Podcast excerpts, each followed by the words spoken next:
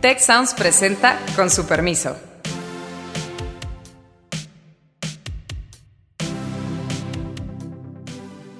Con su permiso, yo soy Alejandro Poiré y que sea este un feliz 2021. El día de hoy, genuinamente podemos decir que acabó el 2020 porque Donald Trump ya no es presidente de los Estados Unidos. Si bien le va a Estados Unidos, lamentablemente va a haber muchas muertes y, un deterioro en una serie de actividades por cinco o seis meses más. La historia de los Estados Unidos es una constante confrontación entre la lucha por la igualdad y el intento de defender la desigualdad. Para Trump, la relación con México, o el, por lo menos el agravio a México y la frontera, el muro, eran partes centrales de su discurso político. Le va a costar mucho trabajo a Biden el esfuerzo de unificar cuando un porcentaje de la población dice, tú no tienes derecho a gobernar porque te robaste la elección. Qué gusto que nos acompañen. Estamos aquí, Beata Boina, Carlos Elizondo, Héctor Villarreal y un servidor, para platicar en un, espero, en un ánimo genuinamente distinto, desde luego con muchos retos, desde luego Em, con muchas lecciones de lo que ha ocurrido en los últimos cuatro años en los Estados Unidos, pero la verdad, viendo las imágenes de la toma de protesta de Joe Biden y Kamala Harris, eh, por lo menos yo lleno de esperanza. Es un momento verdaderamente bonito, significativo, eh, y pues bueno, eh, importa mucho, desde luego para México, pero importa para todo el mundo que los líderes de la potencia económica, militar, más importante de la historia de nuestra civilización como especie, así de sencillo, sean personas decentes. Empecemos por ahí. Muchas gracias, colegas. Qué gusto que nos podamos reunir de nuevo en este año, eh, que ya tenemos un par de programas, pero creo que genuinamente hoy es un momento diferente. Yo quiero empezar con lo que dijiste al final, Alejandro. Me parece una reflexión no solo para este momento, sino en general cómo tener gente decente en la política, porque incluso parecería que la política invita a gente indecente, que la gente decente mejor se dedica a otra cosa, porque es una actividad tan sucia, tan llena de vericuetos, con tanta posibilidad de abuso.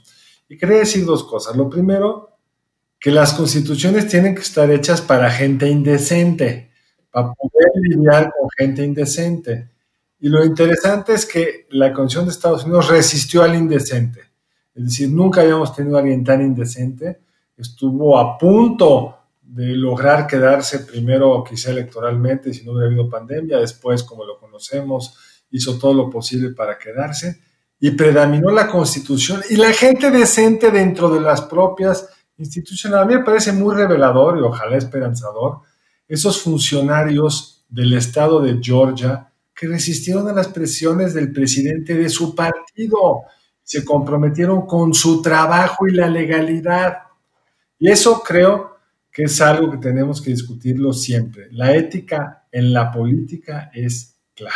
Bueno, y el tema del liderazgo, ¿no? Que es otro gran tema este, cómo debe ser un líder, que precisamente pues Trump fue un líder, pero quizás no con las, eh, digamos, características que desearíamos que tuviera un líder. En ese sentido, pues eh, seguir discutiendo todo el, eh, en ese contexto el tema del liderazgo sigue siendo válido. Ahora bien, no cabe duda que es un día muy, muy buen, un buen día, es un buen día, un buen comienzo efectivamente del año, optimismo, que yo creo que se ve con plenitud, sobre todo en las reacciones internacionales. Gran mayoría de los líderes, digamos, del llamado mundo democrático, porque hay otros que no necesariamente comparten esa, esa, esa idea, digamos, del optimismo y esa sensación del optimismo, pero gran mayoría pues están contentos porque realmente los Estados Unidos regresan, se puede decir, a esos rumbos eh, más previsibles de actuación y son los Estados Unidos que han sobrevivido casi un intento de un golpe de Estado, ¿no? En ese sentido, pues es una señal muy importante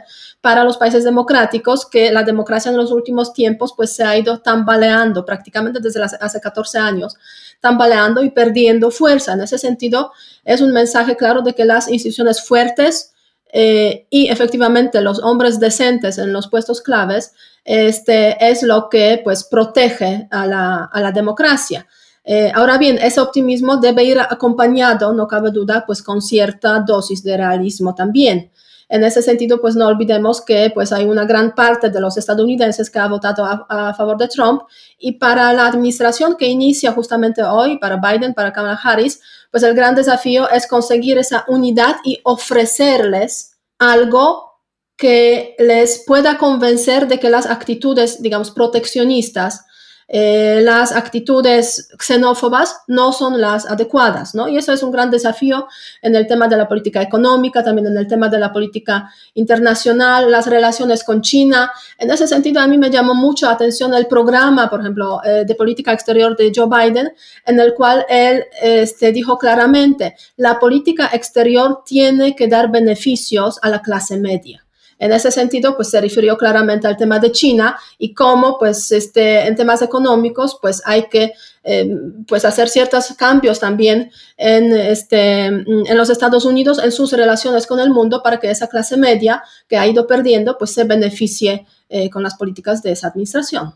Yo, Alejandro, una, me quedo con varias cosas que, comentaron Carlos y Beata. Por un lado, o sea, yo, yo también estoy optimista me parece que el que las instituciones de Estados Unidos hayan podido aguantar cuatro años de estridencias ya es algo que, que hay que celebrar.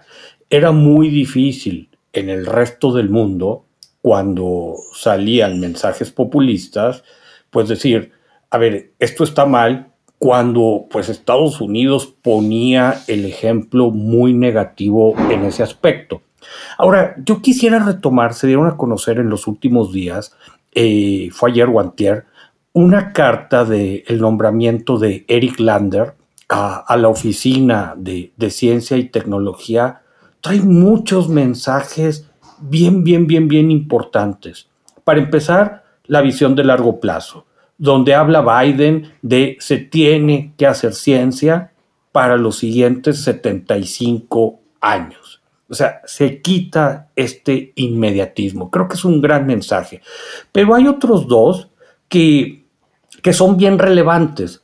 Uno, se tiene que hacer investigación en ciencia y tecnología y conecto con lo que decía Beata, que ayude a los estadounidenses y a la gente en el mundo que menos tiene. Esta inclusión en el crecimiento económico impulsado por ciencia y tecnología tiene que beneficiar a la gran mayoría de la población. También me llamó mucho la atención que en una carta de un nombramiento para un puesto tan técnico se menciona específicamente la competencia en ciencia y tecnología con China, viéndolo como rival. Entonces, yo creo que esto nos va a marcar mucho de las pautas que van a venir. Sin duda, muchos temas. A ver, anoté, porque la verdad es que están pasando muchas cosas y vale la pena ponerlas en mente. Primero, el asunto de la xenofobia, el asunto del autoritarismo, la decencia, la ética en la política, el impacto y la visión de ciencia a mediano plazo y el asunto de la política exterior, los dos vinculados con beneficios a la clase media. Yo quiero empezar por desarrollar un poquito el asunto de la xenofobia en alguna clase en la mm, escuela de gobierno de la, de la Kennedy School hace algunos años, una profesora muy famosa iniciaba siempre eh, con sus estudiantes con una reflexión y les decía, a ver, cuando fallece una persona en, un, em, en una tragedia, no sé, un deslave, un temblor o algo así, eh, ¿Sienten ustedes eh, el mismo dolor o el mismo daño o el mismo agravio, la preocupación, si es una persona de su mismo país o de su misma ciudad, que si es unas personas de otro país o de otro continente? La mayoría de los estudiantes responden pues que no, que no se siente igual, ¿no? Se siente más doloroso, más preocupante, más cercano, lo que está más cerca, lo que son eh, pues de la misma nacionalidad, etcétera. Y decía, mire, esto es algo pues que da para una consideración ética, pero es algo muy sistemático, ¿no? Em, no es algo exclusivo, eh, la diferencia en la identificación no es algo exclusivo de personas buenas o de personas malas. Y ahí es donde está un poco también la raíz de la xenofobia como un discurso simplificante para gobiernos populistas y autoritarios que utilizan esa bandera para tratar de dar una solución, al menos discursiva, para grupos de la población que no están viendo beneficios de la gestión pública de algún gobierno. Em, entonces, la xenofobia en sí misma pues ha existido siempre. Lo que pasa es que este gobierno, el de Trump, la utilizó como un mecanismo sistemático y no es el único esto se da con de manera bastante sistemática en, gobiernos autoritarios o de vertiente autoritaria, eh, como un mecanismo de simplificación, pero las necesidades sí están ahí. Entonces no puede ignorarse por cómo es que eh, el hecho de que las instituciones estadounidenses hayan aguantado fueron a pesar de un discurso eh, en el cual quizá un porcentaje de la población de Estados Unidos se tapaba la nariz para decir esto no me gusta eh, porque es demasiado agresivo, demasiado misógino, demasiado, pero de todas maneras se necesita un cambio. Y creo que eso va a permanecer. Entonces, si la política exterior, si, el, si la política científica, si el despliegue de las vacunas, si la reactivación económica, etcétera, no le da respuesta a estos grupos de la población, esta narrativa xenófoba perversa de Trump y sus aliados va a seguir dando eh, eh, frutos a otros candidatos o al mismo Trump si es que intenta hacer un retorno. Pero hay otra narrativa en el mismo sentido que parece que va a perdurar, que es la de la ilegitimidad del gobierno del presidente Biden.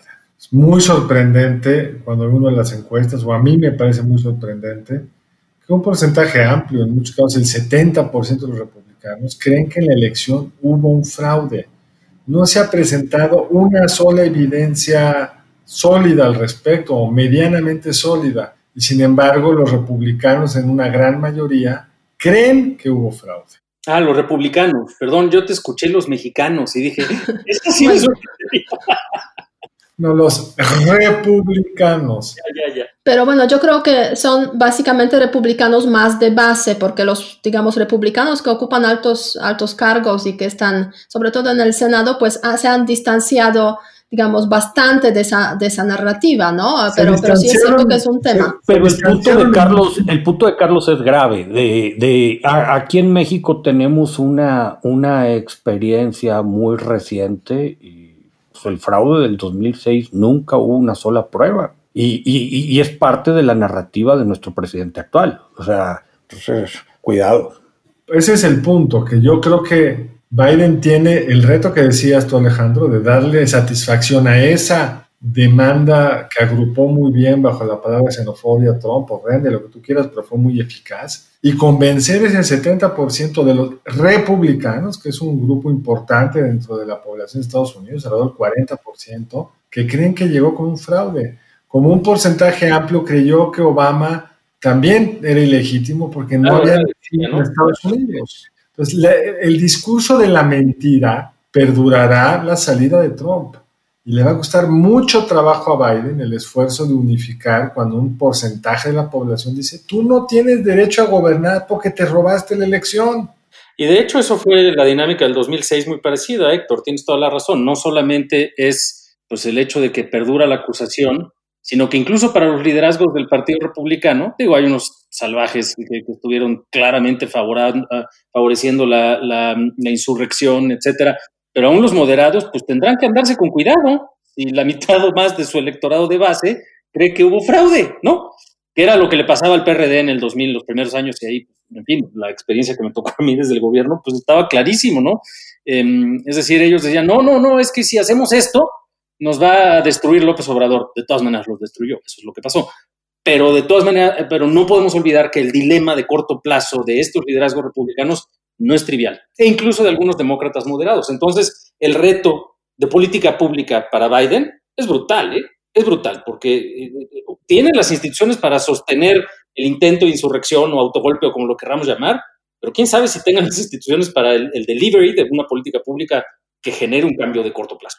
En ese contexto, yo creo que también está el tema del mismo Partido Republicano, pues este, hay que obviamente observarlo muy de cerca en los próximos meses para ver hacia dónde va a ir el liderazgo ahí, pero también depende de cuál va a ser el futuro del ya expresidente Trump, ¿no? Porque si quiere meterse en la política, por ahí hay voces de que pues va a proponer este, la creación de un nuevo partido, etcétera.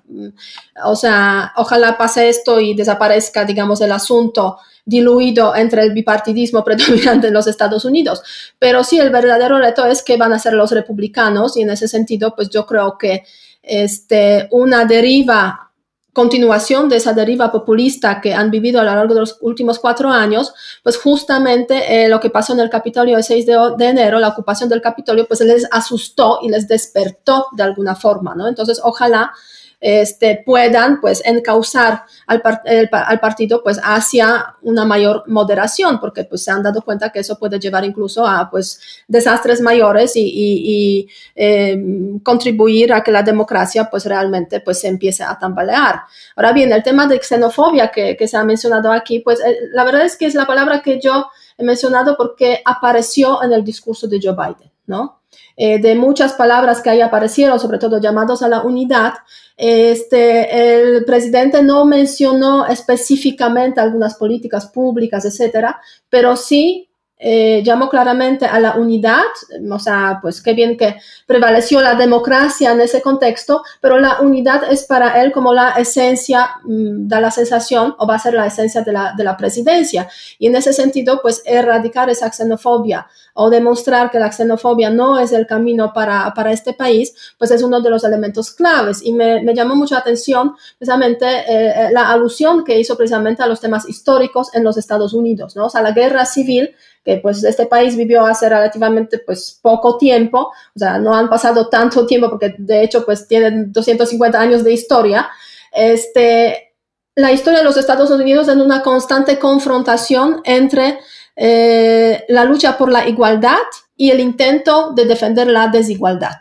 Y en esa lucha eh, hemos visto en la guerra civil estadounidense, pero también lo hemos visto en el siglo XX. O sea, es un país que, o sea, tiene pues antecedentes de racismo pues relativamente recientes, o sea, ni 50 años, ni hace 50 años atrás, había una pues separación de espacios, de algunos eh, espacios para los blancos y, y, los afroamericanos. Entonces sí es un tema muy vigente eh, del que pues los Estados Unidos pues tienen que sacar no solamente lecciones, pero como que este, sanar esas heridas y realmente reconocer eh, que hay un racismo, hay una xenofobia de carácter pues sistemático y sistémico. Eso es el gran, gran tema. Ahí hay eh, de las cosas que dijo Biden, que destacabas, eh, Beata, yo debo confesar que vi toda la ceremonia, pero no escuché nada porque estaba en una junta y pues ni modo de subir el volumen y oír a Lady Gaga mientras está uno acá en la discusión de temas serios del trabajo formal de uno. Pero me encantó la imagen de lo que significa que Lady Gaga es quien canta el himno nacional. Después tienes a Jennifer López con otra canción, a Garth Brooks, que es este cantante muy famoso de country del sureño, blanco, pues por supuesto, un ministro afroamericano, una niña afroamericana eh, con un poema. Encabezando la ceremonia también Amy Klobuchar, esta senadora demócrata de Minnesota. Eh, la sola imagen es una convocatoria a la diversidad que, pues, trata de entrada en los símbolos darle la vuelta a esta eh, etapa muy oscura, ¿no? Pero sí creo que hay un reto económico y de política pública brutal. Sí, claro, Alejandro. O sea, claro. Es más, tenemos que recordar, para empezar, que la pandemia no está resuelta. Ni de lejos controlada, ¿no? Eh, ni de lejos. Si bien le va a Estados Unidos, lamentablemente va a haber muchas muertes y, un deterioro en una serie de actividades por cinco o seis meses más. Entonces, empezar así, pues es correr con pesas. Sí hay un reto, claro. Exacto, y Mr. Biden, ¿no? Para andar corriendo con pesas. Figurativo y literal, porque es un gobierno que va a tener que montarse sobre la destrucción de lo que Trump dejó. Porque no es solo una actitud que tenía Trump.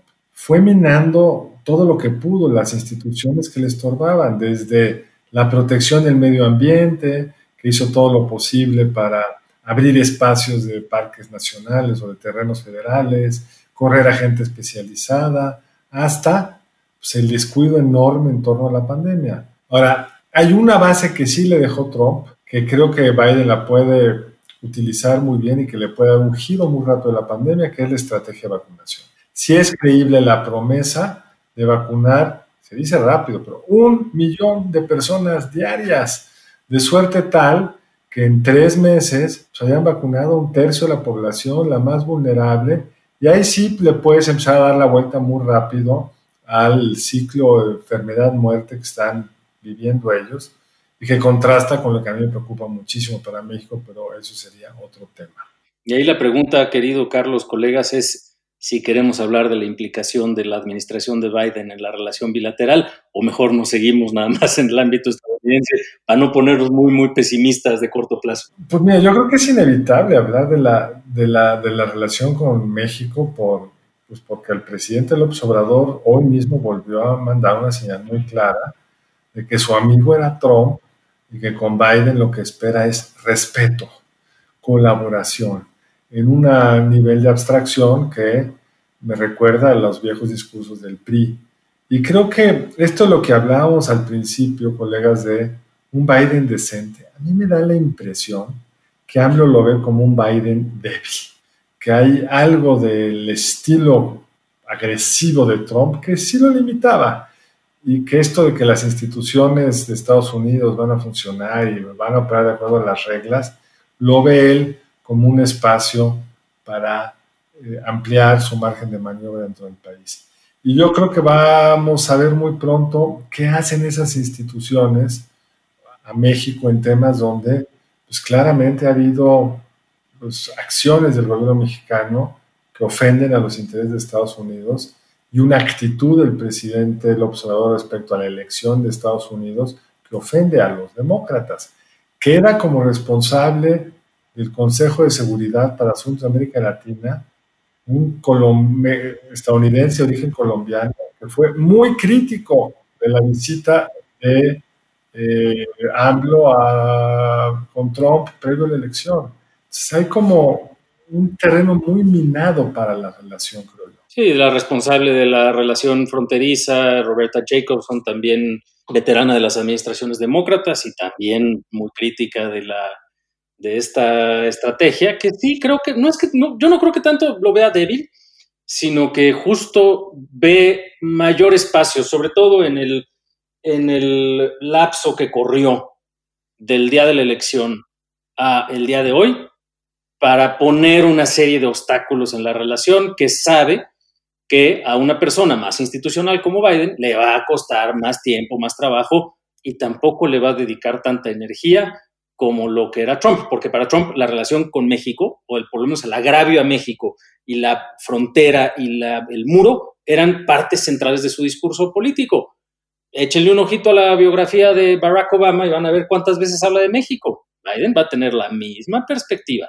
En cerca de 800 páginas, en fin, las menciones de México las terminan como en tres minutos, pero bueno, y Biden va a tener esa perspectiva y si importas menos, pues menos le van a dedicar a estar, ponerte en orden, pues, el presidente en sí mismo. La estructura institucional es otra historia. Y es el que yo que vamos a ver cómo opera de otra forma. Sí, pero en ese sentido yo diría simbólicamente se puede decir hay una paradoja porque justamente hoy este, Biden va a firmar una orden ejecutiva frenando la construcción del muro pero desde hace un par de meses estamos viendo cómo el, precisamente el presidente mexicano está construyendo otro tipo de muro en esa relación con los Estados Unidos, ¿no? Ahora bien, ojalá a nivel institucional, y es lo que se espera, pues las cosas funcionen de una forma un poco más fluida, aunque esa falta de empatía, de eh, química entre, entre los dos líderes, pues obviamente puede entorpecer varios asuntos en esa relación bilateral. Ahora, hay, hay, también un punto. Yo creo que más allá de lo que nos quiera o no Biden,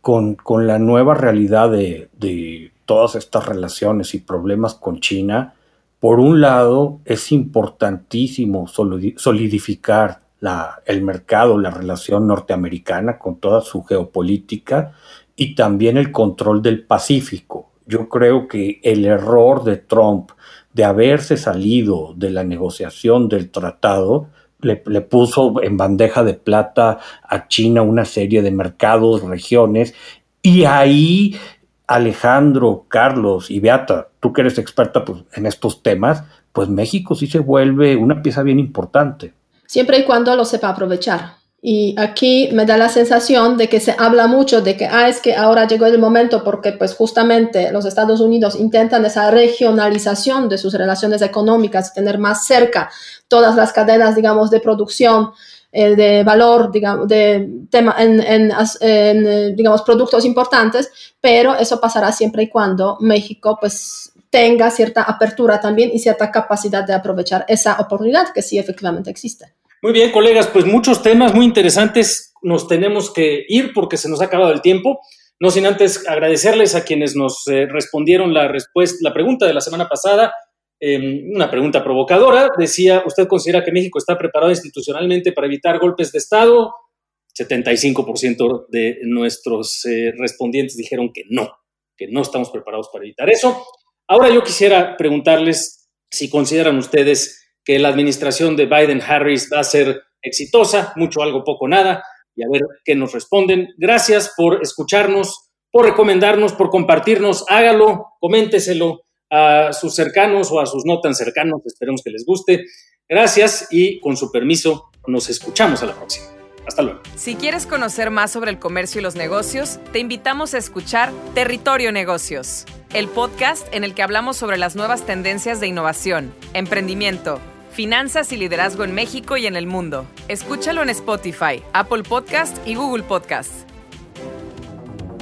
Muchas gracias al equipo del Tecnológico de Monterrey y de Tech Sounds. Productor ejecutivo de Tech Sounds, Miguel Mejía.